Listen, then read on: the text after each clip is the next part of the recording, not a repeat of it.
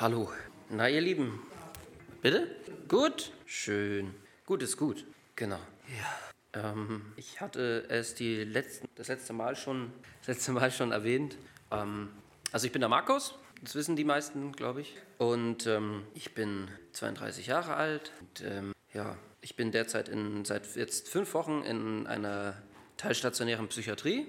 Ähm, das geht jetzt noch eine Woche und dann ist das erstmal rum. Und ich habe dort, äh, gibt es ein paar Krankheiten, die ähm, oder ein paar Symptome und so, die die bei mir festgestellt haben. Das wollte ich nur kurz vorher ein bisschen erklären, weil ähm, das könnte hier sonst auffallen. Was macht der denn da oder so? Ähm, kann auch sein, dass es gar nicht vorkommt. Das wäre schön. Schauen wir mal. Aber ich habe ähm, eine sogenannte äh, Tickstörung. Das heißt, ich ähm, mache manchmal komische Bewegungen und das unwillkürlich, ohne das zu wollen. Ganz schnell die Hand heben oder den Kopf schütteln oder solche Dinge. Und ich habe äh, auch Probleme mit Stottern und Zittern. Das Schöne ist, dass ich gerade reden kann. Als ich vorhin reingekommen bin, hatte ich damit noch Probleme, das flüssig zu tun. Genau, das nur so als Vorerklärung. Äh, Deswegen trage ich auch eine Mütze tatsächlich, ähm, weil wenn mir kalt wird, wird es schlimmer. Also dann ist das, ähm, nimmt das zu, warum auch immer. Das steht noch nicht so ganz fest. Genau, aber das jetzt nur mal so im, im Vorfeld, damit ähm, keiner, also wenn ich irgendwie komische, einfach zuhören. Ne? Es geht um das Geredete und nicht um, um das Gezappelte. So, genau. Also nimmt es ruhig locker. Ähm, ich stehe hier, weil ich glaube, dass Jesus sogar durch mich reden kann. ähm, und weil ich den Eindruck habe, ich soll auch hier sein.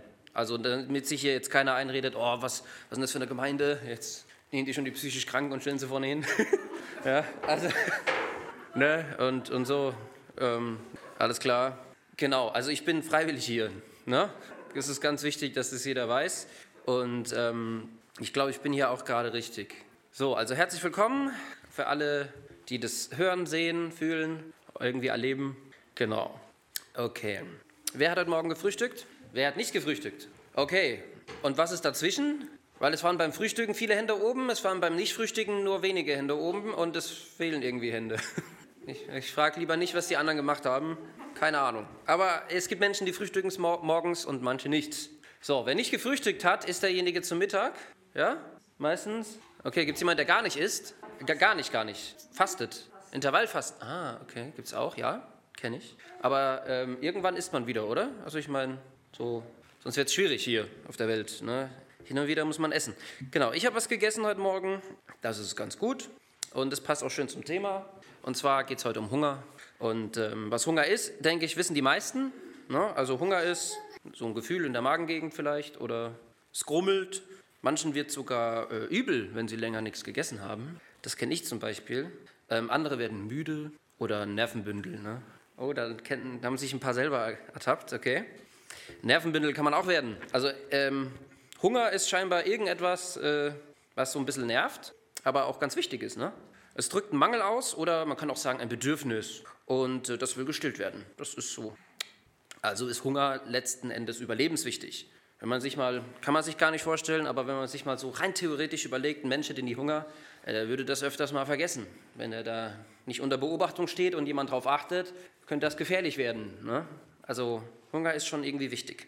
Aber natürlich ist Sättigung das, wonach man sich, ne? also, und Versorgung, also wirklich Energie und das Ganze und nicht einfach äh, Hunger.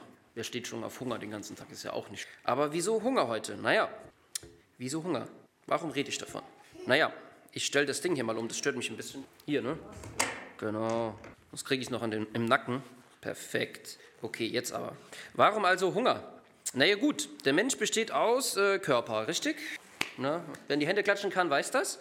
Ähm, aber auch, so kriegen wir es beigebracht, zumindest oft aus Körper, Geist und Seele. Und ähm, was Hunger für den Körper heißt, das wissen wir. Aber was heißt das eigentlich für Geist und Seele? Gibt es auch einen Hunger? No? Das ist die Frage. Wodurch kann man zum Beispiel den Hunger der Seele stillen oder wie drückt der sich aus? Ich denke mal, die meisten dürften ähm, dieses, diesen Satz kennen, mal die Seele baumeln lassen. Also wenn ich weiß, was das heißt, ähm, das ist der Seele was Gutes tun. Und für den einen ist das in der Hängematte liegen, der andere geht in der Natur spazieren, um, manche gucken sich, was weiß ich, machen einen romantischen Filmabend oder sowas und, ähm, oder trinken einen Tee, kuscheln sich irgendwo ran, Sonnenbad. Also es gibt ganz viele Möglichkeiten, wie man die Seele baumeln lassen kann. Das kann sehr unterschiedlich sein, aber alles alle diese Möglichkeiten, ähm, die haben alles äh, alle eins gemeinsam. Und zwar in erster Linie geben sie einem Kraft und kosten nicht Kraft. Natürlich kann ein bisschen Anstrengung dabei sein, aber der, es überwiegt, dass man Kraft tankt, nicht dass man ähm, irgendwie ausgelaugt wird oder K.O. geht. Und das ist sehr wichtig, dass man ähm, erkennt, hey, es gibt, ich habe auch eine Seele und ich muss mich auch um die kümmern. Sonst wird es irgendwann ein bisschen doof. Genau. Es kann auch sein, dass es Menschen gibt, die sagen, es gibt keine Seele oder ich brauche sowas nicht und ähm, ich will da jetzt niemanden in der Box stecken. Ich frage mich dann halt nur, kann es sein, dass diese Menschen vielleicht einen nicht so guten, gut, nicht so guten Zugang zur eigenen Seele haben. Könnte das sein, dass sie vielleicht nicht so vorkommen darf, dass Leistung wichtiger ist oder irgend so ein Antreiber in einem ist. Ne? Erst das, die Arbeit, dann das Vergnügen. Wer kennt das? Also, ne? ich will nicht sagen, arbeitet nicht, darum geht es nicht, aber wenn wir aus Körper und Seele bestehen, dann dürfen wir nicht nur Leistung bringen. Ne? Der Körper kann viel Leistung bringen, die Seele auch, aber beide brauchen auch Nahrung. Und dann gibt es ja auch noch den Geist. Ne? Aber was ist denn der Geist? Da gibt es tausend Theorien. Ähm, es kommt immer darauf an, wovon wir sprechen. Es gibt nämlich das Geistige und das Geistliche. Geistig ist, ähm, kommt aus dem Griechischen, das kommt dann vom Verstand. Und ich, wozu bin ich alles fähig? Ja, auch Kreativität kann darin sein. Ne? Also so, ich, es muss geistig mich irgendwie anregen. Und äh, da ist sehr viel Kopf drinnen, ähm, geht aber auch so ein bisschen Seele mit rein. Und dann gibt es geistlich. Und das kann man ganz leicht auseinanderhalten. Ähm, es gibt die Geisteswissenschaften, das ist geistig gemeint, ne? Psychologie und solche Sachen. Und dann gibt es das Geistliche, um sich das, den Unterschied zu merken, geistlich ist der geistliche Priester oder so. Ne? Es gibt also noch so was irgendwie, was mit Gott zu tun hat. Und ähm, das Geistliche, da möchte ich heute äh, mit euch drüber reden. Der Hunger des Geistes. Hm. Wer hat heute seinen Geist gefrühstückt schon? Also, also ihm was zum Essen gegeben, nicht ihn aufgegessen. Ähm, ja, das ist so gar nicht so. Was ist das? Was ist damit gemeint? Ne? Gute Frage.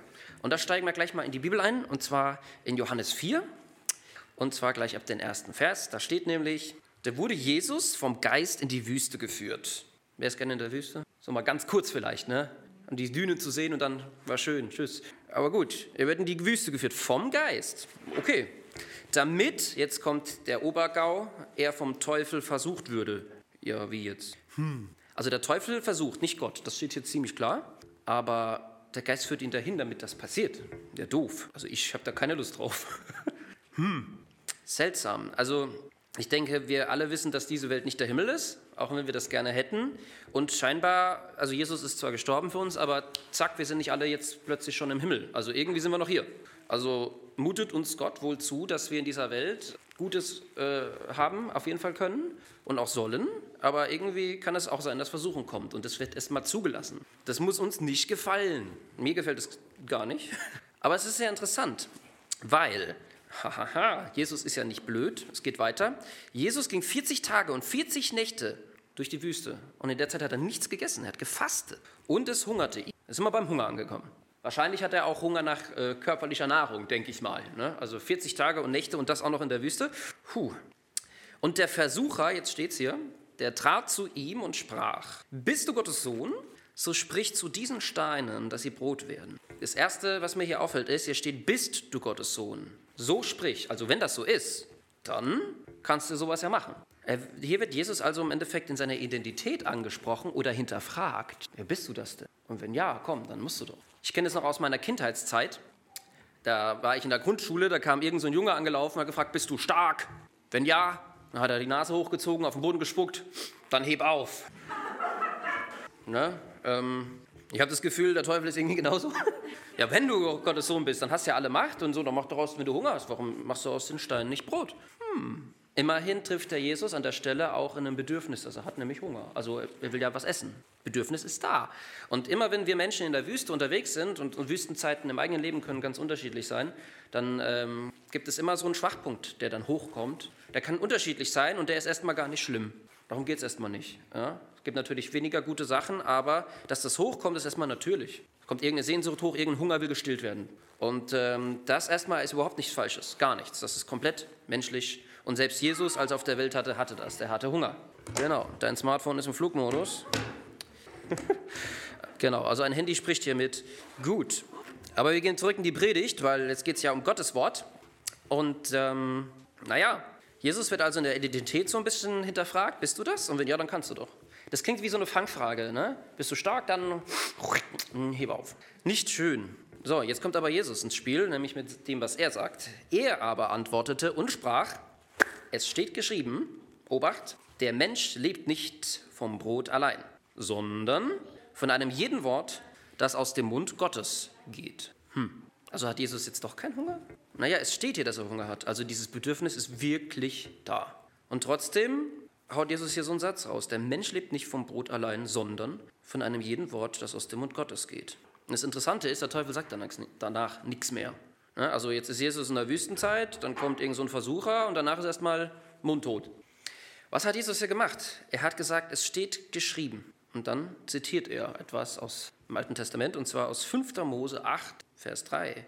Der Mensch lebt nicht vom Brot allein. Das steht also schon längst geschrieben. Das Interessante ist, der Teufel kommt und will ihm was anbieten. Der Jörg hat mal super, ich liebe diese Predigt, gesagt, das ist so die Fast-Food-Versuch. Das geht schnell, aber es macht nicht lange satt, das hält nicht lang durch. Das ist so wie, der Teufel bietet dir immer, gerade wenn du eine Not hast, so schnell mal was an. Ja, komm, nimm doch das. Aber finde ich ein sehr gutes Bild. Das ist so die Fastfood-Versuchung. Schnell und billig und zack ist es da, geht doch ratzfatz. Ne? Aber Jesus ähm, sagt, er lebt nicht vom Brot allein. Und zitiert damit, wie gesagt, das Wort Gottes. Und das, sagt uns die Bibel klipp und klar, ist schärfer als jedes zweischneidige Schwert. Das heißt, der Jesus hat zwar Hunger, aber er hat erkannt, hier kommt der Teufel. Also es kommt was Geistliches und will mich ärgern. Und dann packt er ein geistliches Schwert aus und haut einmal zu und dann ist Ruhe. Cool. Aber was hat das mit Hunger im Geist zu tun? Ich halte bis hierhin mal fest, es gibt also ähm, geistliche Handlungen in der Bibel ganz viele. Bei Jesus kann man da viel von lernen. Und ähm, wenn man so ein Schwert hat, dann hat man ein Stück weit Versorgung. Und zwar Schutz. Oder man kann angreifen. Ne? Das ist schon mal was. Aber wir gehen weiter. Wir gehen ja weiter. Wie wehrt man den Teufel ab? Geistlich. Weiter geht es jetzt erstmal. Hebräer 4, Vers 12. Das habe ich gerade auch zitiert. Genau, das Wort Gottes ist lebendig und kräftig. Schärfer als jedes zweischneidige Schwert und dringt durch, bis es scheidet Seele und Geist, auch Mark und Bein. Und es ist ein Richter der Gedanken und Sinne des Herzens. Hier haben wir alle drei Dinge drin stehen. Ne? Seele, Geist und Mark und Bein ist der Körper. Interessant, da ist alles zusammengefasst. Und weiter heißt es ab Vers 13, und kein Geschöpf ist vor ihm, also Gott, verborgen, sondern es ist alles bloß und aufgedeckt vor den Augen dessen, dem wir Rechenschaft. Klingt jetzt so nach Tadel, ne? Ich persönlich finde das nicht tadelig, ich finde das total ruhig. Da ist einer, der weiß alles. Das ist nicht so, wenn ich ihm mal was erzähle, dass ich ihm was Neues sage. Ähm, du Gott, ich habe da was falsch gemacht. Ja, Markus, ich weiß. Du schockst mich nicht mehr. Aber schön, dass du es zu mir bringst. Das mach mal weg. Ne? Wow, das ist eigentlich eine schöne Vorstellung, oder? Das Interessante ist, Gott sieht eh alles. Alles. Und da fängt auch äh, Weisheit an, so nennt die Bibel das Gottesfurcht. Wenn ich mich frage, was hält denn Gott davon? Da wird man weise. Aber es geht ja um Hunger. Jetzt hatten wir ein bisschen vom, vom Schwert, das eine geistliche Waffe ist und das Jesus anwendet, wo er gerade Hunger hat. Da kommen wir gleich drauf zurück. Jetzt kommt eine neue Bibelstelle, die ist etwas länger, aber sehr bekannt, und zwar Johannes 4, ab Vers 6. Kurzer Zusammenhang, Jesus ähm, ist unterwegs und äh, reist durch Samaria und ähm, das ist ein, eine Landgegend, die wurde gemieden von den Juden, aus einem einfachen Grund. Dort ist, lebt so ein Mischvolk. Die Juden haben sich vermischt mit anderen Völkern und irgendwie sind die da so, die sind nicht so, können nicht so wirklich zu uns. Ne? So. Und die sind in da, die waren so ein bisschen verpönt und ein ehrenhafter Jude ist dem so aus dem Weg gegangen. Aber Jesus läuft da mitten durch. Und da steigen wir jetzt ein. Weil nun Jesus müde war, eben hatten wir Hunger, jetzt ist er müde, von der Rei äh, weil nun Jesus müde von der Reise war, setzte er sich an den Brunnen. Es war um die sechste Stunde, also so Mittagssonne kann man sich vorstellen. Da kommt eine Frau aus Samarien, um Wasser zu schöpfen. Jesus spricht zu ihr, gib mir zu trinken. Denn seine Jünger waren in die Stadt gegangen, um Speisen zu kaufen. Warum kauft man Speisen? Wenn man Hunger hat. Okay, warum ruht Jesus sich aus? Weil er müde ist. Warum will er Wasser haben? Weil er wahrscheinlich Durst hat. Da spricht die samaritische Frau zu ihm, äh, Moment, wie? Du, ein Jude, erbittest etwas zu trinken von mir? Einer samaritischen Frau? Denn die Juden haben keine Gemeinschaft in Samaritern. Jesus antwortete und sprach zu ihr, wenn du erkennst die Gabe Gottes und wer es ist, der hier zu dir sagt, gib mir zu trinken, dann würdest du mich beten, dass ich dir lebendiges Wasser gebe. Und da antwortet die Frau, Herr, du hast doch nichts, womit du schöpfen könntest. Und der Brunnen ist tief. Woher hast du denn lebendiges Wasser? Ähm, ich weiß nicht, hat jemand schon mal lebendiges Wasser getrunken hier? Oder im Rewe gesehen, so im, irgendwo in so einem Regal. Was ist denn lebendig? Frisch aus der Quelle? Ja, guter Punkt, ja. Was versteht man unter lebendiges Wasser? Ähm, frisch aus der Quelle trifft es sehr gut sogar. Ähm, weil damals gab es ein Verständnis von lebendigem Wasser. Was Jesus damit meint, das können wir sagen, ist geistlich. Ne? Das wissen hier schon viele. Aber für die Frau heißt es erstmal, ja, das ist fließend. Lebendig ist, es bewegt sich, es fließt. Ähm, und das gab es damals schon tatsächlich, ähm, vor 2000 Jahren, aber nur sehr selten. Und das hatten nur sehr reiche Leute. Die hatten dann tatsächlich Brunnenbauer und verschiedene Techniken. Und im Endeffekt ähm, könnte die Frau sich fragen, ob vor ihrem Klempner steht. das kann ja nicht sein. Wo, woher hast du, willst du das denn haben?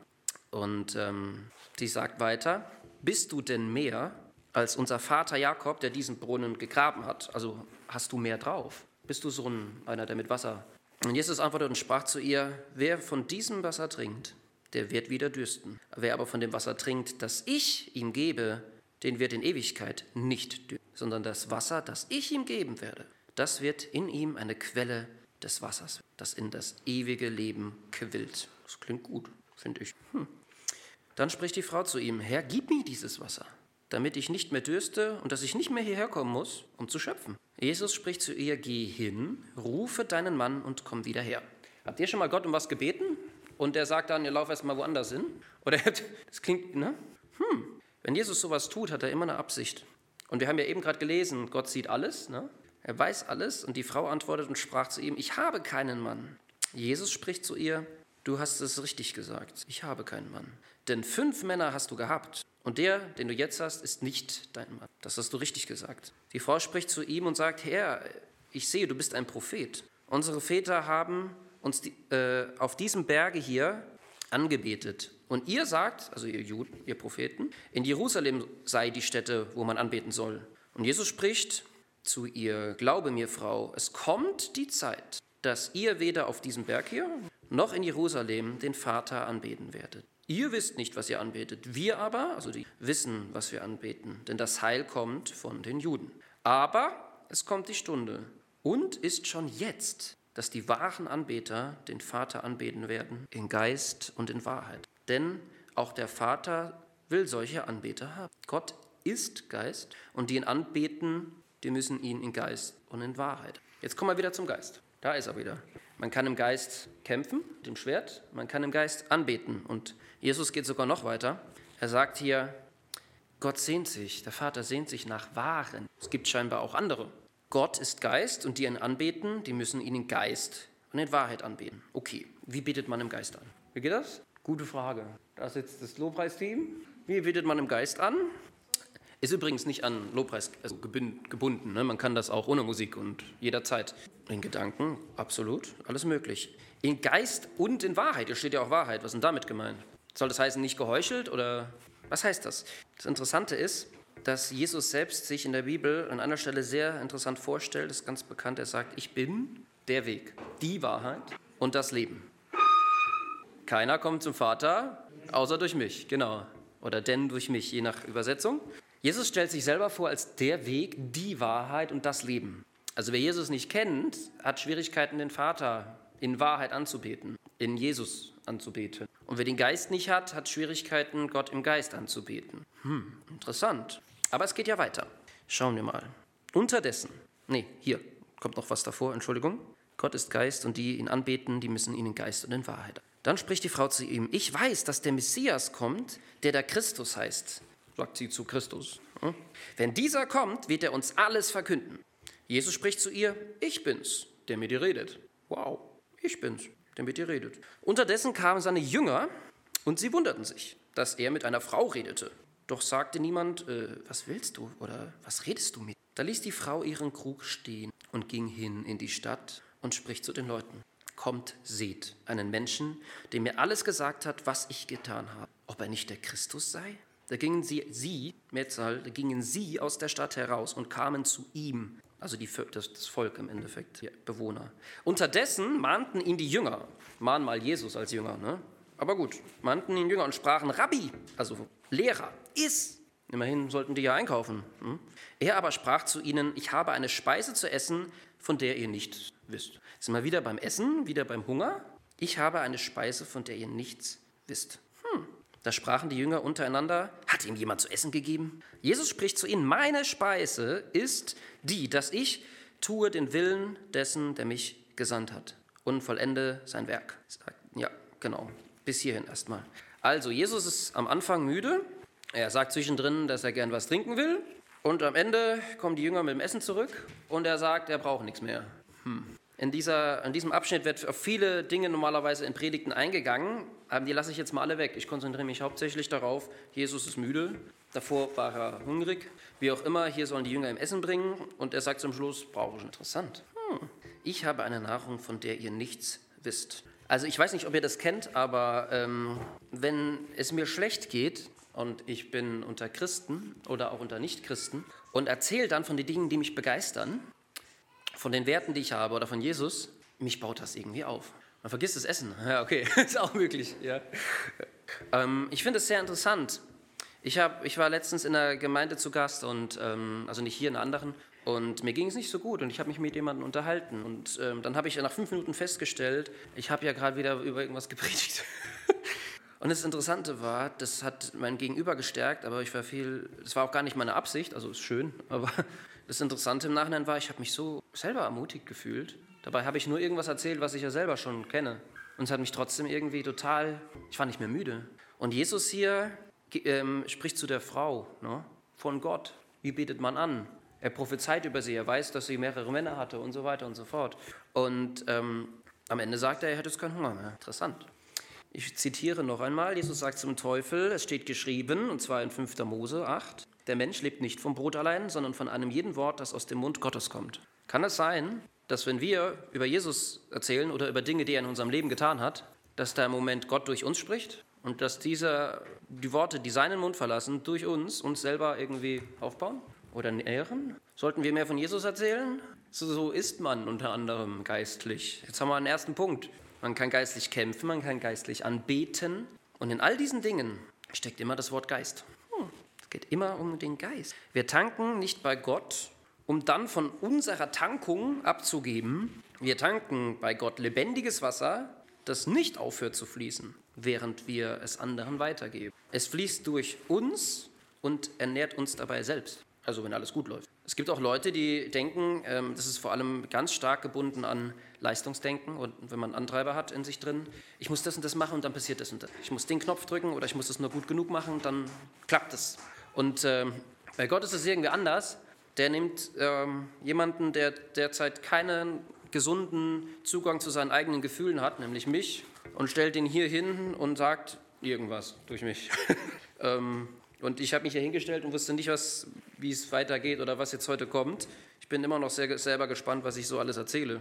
Ähm, das Interessante bei Gott ist es nicht die Perfektion oder dass man den und den Schalter drücken muss oder so und so gut sein muss, sondern dass man regelmäßig bei ihm einfach trinkt und einfach ein paar Dinge versteht. Und zwar, wenn ich von, von Gott rede oder von Dingen, die, mir die ich positiv mit Gott erlebt habe oder verstanden habe. Es kann ja auch sein, dass man eine Predigt zitiert oder seine stille Zeit. Irgendwas, was man begriffen hat, das macht was mit einem. Das, das nährt irgendwie. Ja. Von dem Wasser, das ich ihm geben werde, der wird zu einer Quelle lebendigen Wassers werden, das durch ihn ins ewige Leben cool. Das klingt so wie, ich tue was für Gott und brenne dabei nicht aus. Das wäre doch toll. Ich gehe nicht kaputt, ich werde dabei mit ernährt. Gehen wir mal weiter. Und zwar in Johannes 10. Da sagt Jesus, als es um die Hirten geht und um die Schafe und er sich offenbart als der gute Hirte, nicht irgendeiner, sondern der Gute. Da sagt er, der Dieb kommt nur, Johannes 10 ne, steht das, der Dieb kommt nur, um zu stehlen. Vielleicht ist das auch nicht Johannes 10. Mir fehlt hier eine Zahl. Also, wenn ich was Falsches sage, hm, muss ich nochmal schauen. Johannes 10, 10, ja? Gut. Der Dieb kommt nur, um zu stehlen und zu schlachten und zu verderben. Ich bin gekommen, damit sie Leben haben, also die Schafe, und es im Überfluss haben. Ich wollte mal wissen, was ist denn hier Überfluss? Was steht da im Original Griechischem? Und habe dann nachgeschaut. Da steht tatsächlich, ich bin nicht so gut in der Aussprache von Altgriechisch, ähm, Perissos, Perissos steht da. Und das heißt übersetzt, ich habe wirklich mal mich reingekniet, weil ich fand das total bemerkenswert, da steht übermäßig gut, vehement, heftig, nicht messbar, in jeglicher Qualität überlegen. Ich lese das nochmal vor. Ja.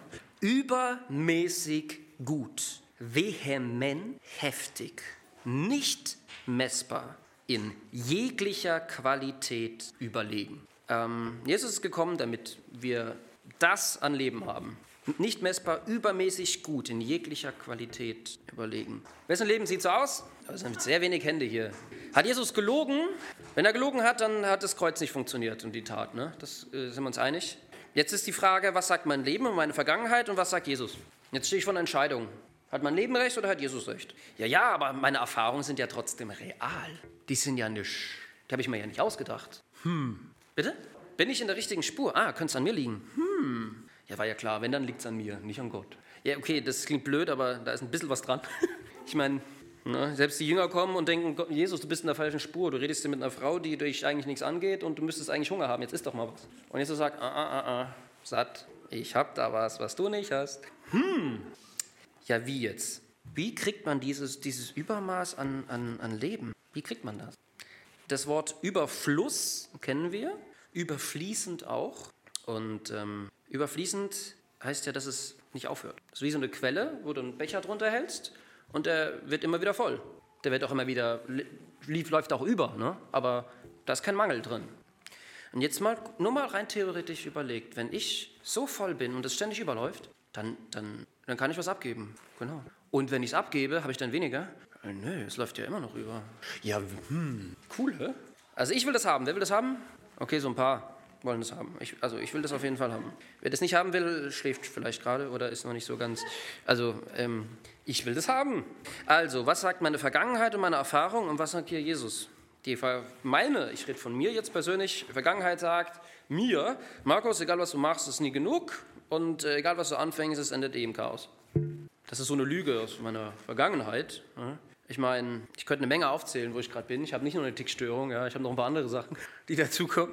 Das ist eigentlich eine total blöder, unschöner ähm, Kombination von Dingen, dass es sogar ähm, die Überlegung im Raum steht, dass ich einen Behindertenausweis kriegen könnte, wegen ähm, stark, also wegen dieser Summe von verschiedenen Dingen. Verrückt, ne? Und trotzdem stehe ich hier und sage, meine Vergangenheit sieht irgendwie anders aus, aber ich will meine Zukunft so haben, wie sie hier steht. Ich will Überfluss, ich will in jeglicher Qualität Überlegenes. Und jetzt ist die Entscheidung, vor der kann sich jeder stellen, ähm, wer ist der Chef im Leben? Ist es die Vergangenheit oder ist es Gott?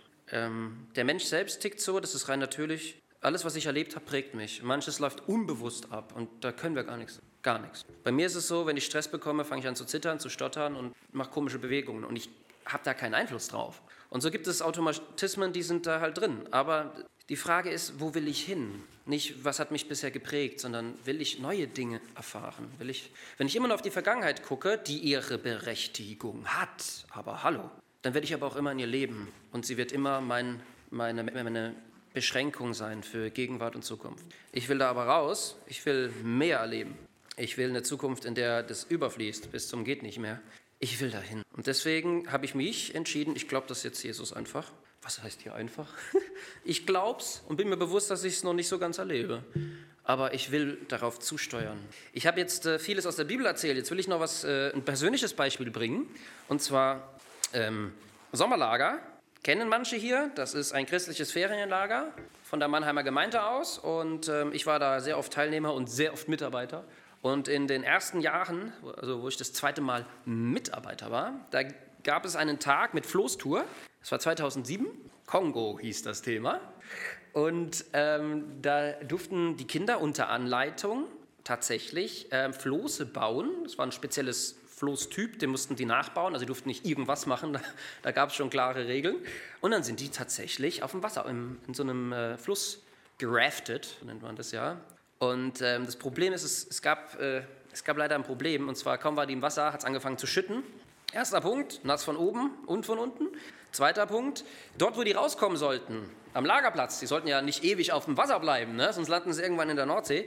Ähm, das war nicht Plan, weil Kongo ist nicht im Norden. Und die sollten irgendwann aus dem Wasser raus. Und äh, es gab eine Stelle, wo die raus sollten. Das Problem war aber, dass da irgendwie äh, leider bürokratisch was schief gelaufen ist. Und der Lagerleiter bekam äh, von einem Angler vor Ort ein Verbot ausgesprochen, das dürfte er nicht hier raus. Dann macht er die Böschung kaputt, wenn er mit so vielen Kindern und mit so vielen Flossen da rauskommt. Denn die Böschung ist Naturschutz. Und, und dann hat sich herausgestellt, dieser Angler hat recht und er ist auch irgendwie, ähm, weiß nicht, ob er Naturschutzbund war oder ob er da war irgendwie verantwortlich sogar dafür. Und das war nicht einfach nur ein Angler. Und dann mussten die länger auf und zwar länger als geplant. Und es hat geregnet. Und ähm, viele haben sich da irgendwie, es war trotzdem, es war hart, aber irgendwie erinnern sich viele Kinder mittlerweile daran und sagen, es war eine der coolsten Aktionen überhaupt. Weil die Mitarbeiter haben dann gemerkt, sie können denen nicht körperlich irgendwie Kraft geben aus dem Nix, aber sie haben sich investiert, die haben, die haben sich Sachen ausgedacht, ähm, die haben die bespaßt, die haben, den, die haben daraus einen, ein Schauspiel gemacht und haben sich da richtig reingekniet. Und das ist für, die, für ganz viele Solar-Teilnehmer heute eines der krassesten Erlebnisse. Weil man so ein bisschen auch in die Grenze gekommen ist, aber auch drüber hinaus und positiv. Und jetzt komme ich zu mir. Ich war ein Springer, das sind die, die immer überall anpacken. Und ähm, als die Kinder da alle aus dem Wasser raus sind, Stück für Stück, das waren, ich weiß nicht, 20 Floß oder so oder mehr, und die waren alle vollgesogen mit Wasser. Und die Regentonnen waren voll mit Wasser, da war alles voll Wasser. Und wir haben, ich weiß nicht, wie viele Stunden lang zu viert diese Sachen aus dem Wasser geholt und haben die über eine Wiese von 40, 50 Metern geschleppt und eine Böschung hoch, die vier, fünf Meter Höhenunterschied hatte, einen LKW. Und ähm, die haben das angefangen und so nach einer halben Stunde kam bei mir im Kopf, Markus, das hältst du nicht durch. Das hältst du keine fünf Minuten mehr durch. Und dann habe ich gebetet und habe gesagt, Gott, lass mich das irgendwie durchhalten. Und fünf Stunden später waren wir alle noch da. Wir sind zurückgekommen und haben gesagt, es war eine der genialsten Erlebnisse mit Gott. Es war keine Anbetung mit Musik oder so, das war nicht, wir haben jetzt eine Predigt gehört, sondern wir sind zurückgekommen und gesagt, wir können uns nicht vorstellen, weshalb wir das geschafft haben und danach noch gut gelaunt sind. Das hat keiner von uns, es gab welche, die waren kräftiger als ich, definitiv und so, aber es gab keiner von uns, der sich gedacht hat, das, kann, das war nicht normal, da war irgendwas nicht normal. Das war eigentlich gar nicht, das kann nicht sein. Das war total komisch. Und ich kenne heute noch Mitarbeiter, die sagen, das war eines ihrer krassesten Erlebnisse mit Gott auf so einem Sommerlager. Wir haben irgendwie, wir sind nicht auf dem Zahnfleisch danach gegangen, aber eigentlich hätten wir es gemusst. Das war ganz seltsam. Wir hatten einfach, es war anstrengend, es blieb anstrengend, aber irgendwann war es fertig und wir dachten, wie war, wie, wie Moment, wie, war, wie ging das jetzt? Das war echt bemerkenswert. Das war einfach, wir haben gebetet, dass Gott uns die Kraft gibt und er hat es einfach gemacht. So viel zu müde und Geist. Jetzt kommt was Seltsames. Ähm, das sagt wahrscheinlich kaum ein Prediger, aber ich habe vor drei Wochen, glaube ich, hier gepredigt, zwei, drei Wochen. Und ich habe mir meine eigene Predigt angehört. Und das äh, mehrfach. Und nein, ich bin kein Narzisst. man, man betrachte meine Klamottatur, meinen Hut, also meine Mütze. Also ich bin jetzt, naja. Warum habe ich das gemacht? Die Antwort ist ganz einfach. Alles, was ich predige, predige ich auch mir selber. Und ähm, die Vorbereitung zur letzten Predigt, die war sehr seltsam ich gehe ja, wie gesagt, tagsüber in diese Klinik und ich komme nach Hause und ich schlafe dann erst mal fünf, sechs Stunden. Ich funktioniere da nicht. Es ist ähm, trotzdem gut, dass ich dort bin, davon bin ich überzeugt. Aber es macht ist so viel unbewusst mit mir und es ist so anstrengend. Die Seele hat, ich habe das Gefühl, die klettert da so irgendwie Berge hoch. Das siehst du halt nicht von außen. Der Körper macht da ja nichts groß. Aber ich komme nach Hause, ich bin so fertig. Mir fallen manchmal die einfachsten Dinge sehr schwer oder ich vergesse sie. Ähm, irgendwann habe ich festgestellt, ich muss die Hose wechseln, die habe ich seit einer Woche an. Das, mir, das fällt mir nicht auf. Und, also nicht die Unterhose. Ja. Nein, nein. Aber es gibt so Dinge, wo ich, funktioniert nichts mehr. Und dann hieß es ja, ich habe mich ja gemeldet und so, ich soll ja predigen. Und ich habe mich gefragt, wie soll ich denn, wenn ich heimkomme, eine, eine Predigt vorbereiten? Wie soll ich denn das machen? Ich funktioniert ja gar nichts. Und ähm, dann habe ich Gott auch gesagt, ich mache das am Samstag. Ich kann es einfach nicht. Ich mache das am Samstag, wenn ich morgens nicht irgendwo so vorher war. Und dann habe ich am Samstag es geschafft, mich eine Stunde hinzusetzen und habe dann, bin dann hergekommen und habe dann vor drei Wochen eine Predigt gehalten. Und im Endeffekt bin ich dann nach Hause und habe mir die angehört, mehrfach, und habe mich gefragt, Gott, wie hast, du das, wie, wie, wie hast du das gemacht? 70, danke. 70 Prozent von dem, was ich da von mir gegeben habe, das stand nirgendwo. Ja, also ich habe, die ist entstanden beim Predigen zum größten Teil. Und ähm, damit will ich jeden Menschen ermutigen, der denkt, Gott kann durch dich, aber hallo kann. Und mir selber tat es gut, weil der Segen Gottes in zwei Richtungen. Und nach diesem Leben, das sind zwei, wo man immer Versorgung, wo, man, wo der Hunger der Geistliche gestillt, das wünsche ich uns echt allen. Und darum geht es heute. Und ich weiß, ich habe schon viel erzählt, deswegen gehen wir mal ein bisschen weiter. Ähm, mal kurz gucken. Ich mache jetzt erstmal ein Negativbeispiel, ein kleines, das ist leider schade, aber auch das gibt. Und zwar in Lukas 14, ab Vers 16. Ich lese das jetzt nicht alles vor, weil das sonst etwas viel wird, aber es gibt da einen, äh, einen reichen Mann, der ein Gastmahl aufträgt und der hat Gäste geladen. Und dann schickt er seinen Knecht los und sagt, sammel die mal ein, das Essen ist bereit, die sind noch nicht hier, hol die mal her. Ja, ist immerhin ein Festessen. Und dann geht er los und ähm, trifft dann die eingeladenen Gäste nach und nach. Und jeder entschuldigt, kann ich, habe gerade geheiratet, kann ich, habe einen Acker gekauft, musste gucken, ob der gut ist, kann ich, habe da zwei neue Ochsen, die sind ein bisschen... Jeder hat eine Ausrede. Und dann kommt der Knecht zurück und sagt zu seinem Herrn, äh, die, haben alle, die lassen sich alle entschuldigen. Und dann sagt der Herr, geh schnell hinaus auf die Straße und Gasse der Stadt und bringe die Armen und die Krüppel und die Blinden und die Lahmen hier herein. Und der Knecht sprach, Herr, es ist geschehen, wie du befohlen hast. Die sind alle hier, aber im Raum ist noch Platz. Und der Herr sprach zum Knecht, geh hinaus auf die Wege und an die Zäune und nötige sie hereinzukommen, dass mein Haus voll wird. Ich vermute, dass es zwei Typen Mensch gibt. Ich bin beide. Es kann sein, dass Gott zu mir sagt, komm doch, ich habe was von. Ich denke mir, ja, aber was Wichtigeres, das ist blöd. Das ist echt blöd. Das ist unfassbar blöd. Oder äh, manchmal fühle ich mich, derzeit fühle ich mich eher wie ein Krüppel, muss ich gestehen. Aber eine Sache wird hier komplett klar. Es gibt keinen, für den die Einladung nicht gilt. Ja. Und wir haben heute Abend mal. Ich schließe jetzt noch mit einer Sache und zwar, ich habe vor einigen Wochen auch gepredigt. Ähm, das ist nicht vor drei gewesen, das ist fünf, sechs, sieben her oder so. Und da habe ich erzählt, ähm, das Thema war Heilung der Herzen. Und da habe ich von einem Jungen erzählt. Wer die Geschichte nicht kennt, kann sich das gerne anhören. Heilung der Herzen heißt die Predigt, die gibt es auf baptistenlampertheim.de. Ähm, nur eine Sache dazu. Das war ein 10 bis 12 Jahre alter Junge, der hat an dem Tag, an dem ich ihn kennenlernen durfte, einen Selbstmordversuch hinter sich gehabt und hat Jesus angenommen auf der Straße, wo wir waren, und hat die nächsten drei kranken Leute, die vorbeikamen, geheilt. Warum? Weil Gott so. Das ist, er kann durch jeden wirken, der nur sagt, ich will jeden. Denk bloß nicht, du bist eine Ausnahme, so besonders bist du. Kannst du vergessen. Und ähm, dasselbe gilt für mich. Wenn Gott durch einen psychisch Kranken predigen kann, der gestern und heute Morgen noch die ganze Zeit Bilder von sich im Kopf hatte, wie er hier rumzappelt und stottert, ey, dann, was kann der dann durch euch alles tun? Jesus sagt, wenn euch euer Sohn um ein Brot bittet, gibt ihr ihm dann einen Stein? Nein. Wenn, ihr, wenn er euch euer Sohn um einen Fisch bittet, gibt ihr ihm dann einen Schlange? Im anderen Evangelium gibt es dann noch, ähm, wenn er euch um ein Ei bittet, gibt ihr ihm einen Skorpion. Und das Resümee, das Jesus zieht, sagt, selbst wenn ihr nicht perfekten Menschen, die ihr irgendwie auch im Herzen einfach böse seid, wenn ihr selbst, wie viel mehr gibt der Vater im Himmel denen seinen Geist, die ihn darum bitten. Jetzt kann am Ende sich jeder fragen, warum predigst du das? Ich habe doch den Geist Gottes. Amen. Wenn du Christ bist, hast du den. Aber hier ein Glas und ich bin total durstig. Und ähm, jetzt würden manche sagen, es ist halb voll, andere sagen, es ist halb leer. Und wenn ich das leer trinke, dann ist es leer. Wenn ich ehrlich bin, da ist noch ein Tropfen drin. Ist Wasser im Glas? Ein, ein Tropfen. Also ist Wasser im Glas? Ich sage euch was. Wenn wir Jesus Christus annehmen, dann steht geschrieben, uns wird der Heilige Geist gegeben als Unterpfand unserer Errettung. Auf gut Deutsch als Eintrittskarte in den Himmel. Das steht fest. Punkt, Stempel, Siegel, ist gemacht.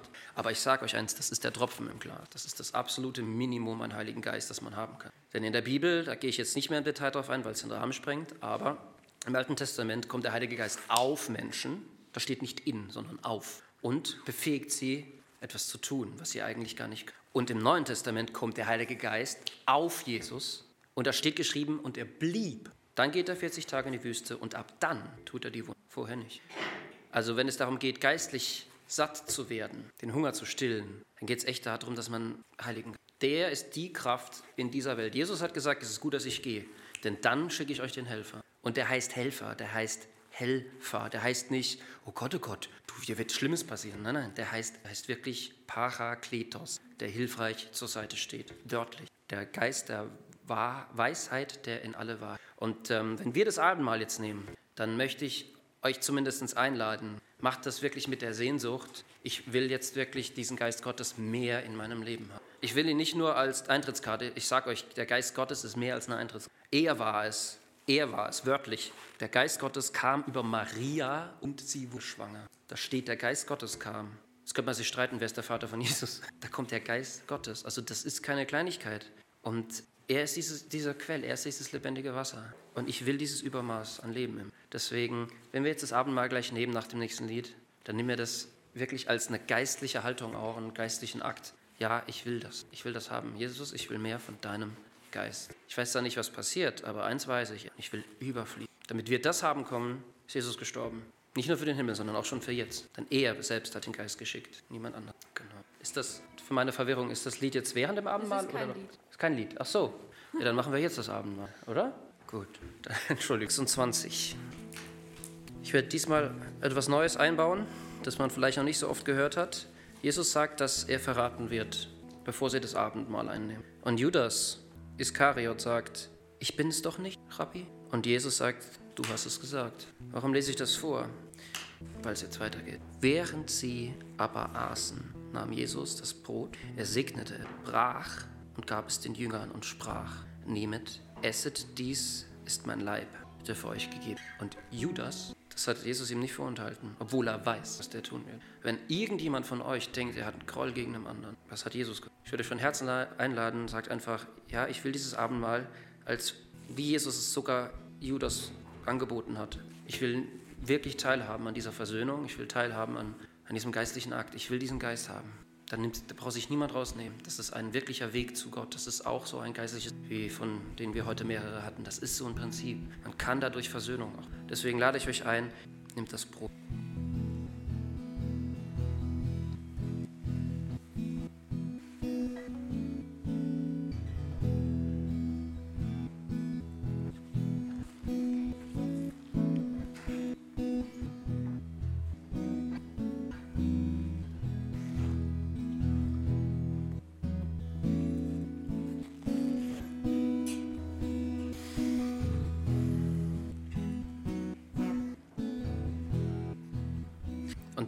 Kelch und dankte, und er gab ihnen denselben und sprach, Trinket alle, denn dies ist mein Blut, das den neuen Bund besiegelt, welche, welches, denn dies ist mein Blut, das, den neuen, das des neuen Bundes, welches für viele vergossen wird, zur Vergebung der Sünden. Ich sage aber euch, dass ich von nun an nicht mehr von diesem Gewächs des Weinstocks trinken werde, bis an jenem Tage, da es neu da ich es neu mit euch trinken will, in dem Reich meines Vaters. Der Tod Jesu ist die Möglichkeit, der Vorlauf, der Grund, weshalb wir frei sind und den Geist annehmen können. Und der